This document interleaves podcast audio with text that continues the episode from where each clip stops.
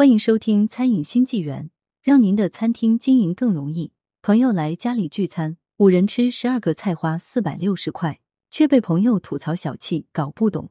俗话说：“有朋自远方来，不亦乐乎。”中国是一个人情社会，在平时的工作生活中，我们每个人都免不了要参加聚餐、参加饭局、酒局，同事朋友私下里也会组织各种各样的聚餐活动。作为一个客家人，江西小伙周鹏森还是非常好客的，经常会请同事朋友们去他家里吃饭。媳妇厨艺很好，每次大家吃完后都夸赞不已。最近有位高中同学从深圳回到了老家，好久不见了，于是周鹏森便邀请了三位高中时玩的要好的朋友来家里聚餐，再加上周鹏森夫妻二人，五个人吃十二个菜花四百六十块。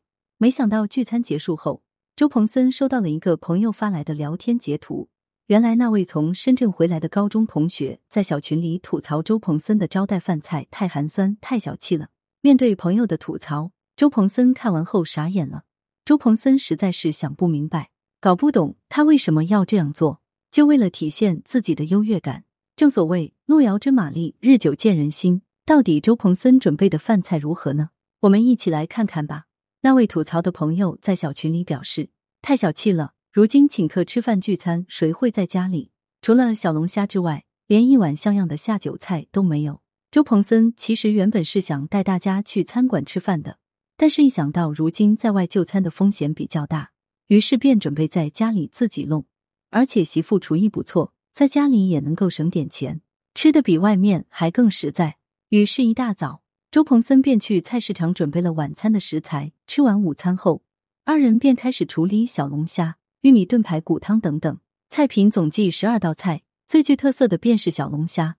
周鹏森花费一百多块钱买了三斤小龙虾。考虑到深圳回来的朋友不太爱吃辣，于是便做了两份口味不同的小龙虾，一份是蒜蓉小龙虾，另外一份是香辣小龙虾。做小龙虾其实是很费时间的。周鹏森和媳妇二人光是清洗这三斤小龙虾就花费了近二个小时，要去掉虾线，去掉虾须，为了更入味，还需要给小龙虾改一下花刀。小龙虾清洗干净后，冷水下锅，开大火，直至小龙虾颜色变得深红，然后捞出沥干水分，将大量的蒜头切碎放入锅中，开小火将蒜头煎出香味，然后下入少许火锅底料，加入生抽、食用盐、蚝油，炒出香味后。将小龙虾倒入锅内，不断翻炒，然后放入一瓶啤酒，加入少许清水，将小龙虾焖煮三十分钟，其中加入少许黄瓜、豆芽，最后大火收汁即可。除了两份小龙虾之外，爆炒田螺也是当地人爱吃的下酒菜。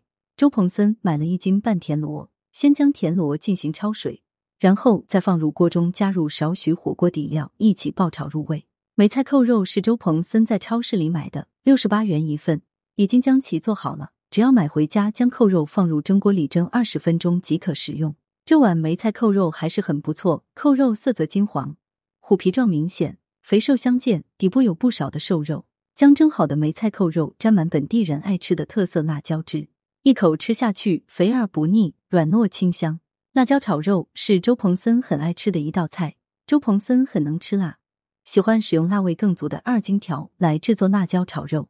这样吃起来不仅是下饭，还是下酒都更有味道。辣椒炒肉想要炒的好吃，也是有技巧的。首先需要将猪肉提前进行腌制入味，将猪肉放入锅中炒香后捞起备用。其次，辣椒要炒出虎皮状，这样吃起来更美味。在炒辣椒的时候，可以先进行干炒，再放入食用油，加入少许盐，最后再将猪肉和辣椒一起倒入锅中，大火爆炒入味。除了这些菜之外，周鹏森还准备了凉拌皮蛋。清炒苦瓜、手撕包菜、玉米排骨汤等十二个菜，二瓶椰汁，一箱本地啤酒，总计花费了四百六十块。对此，你是怎么看待的呢？感谢收听。如果你爱看美食，爱看餐饮创业故事，欢迎订阅。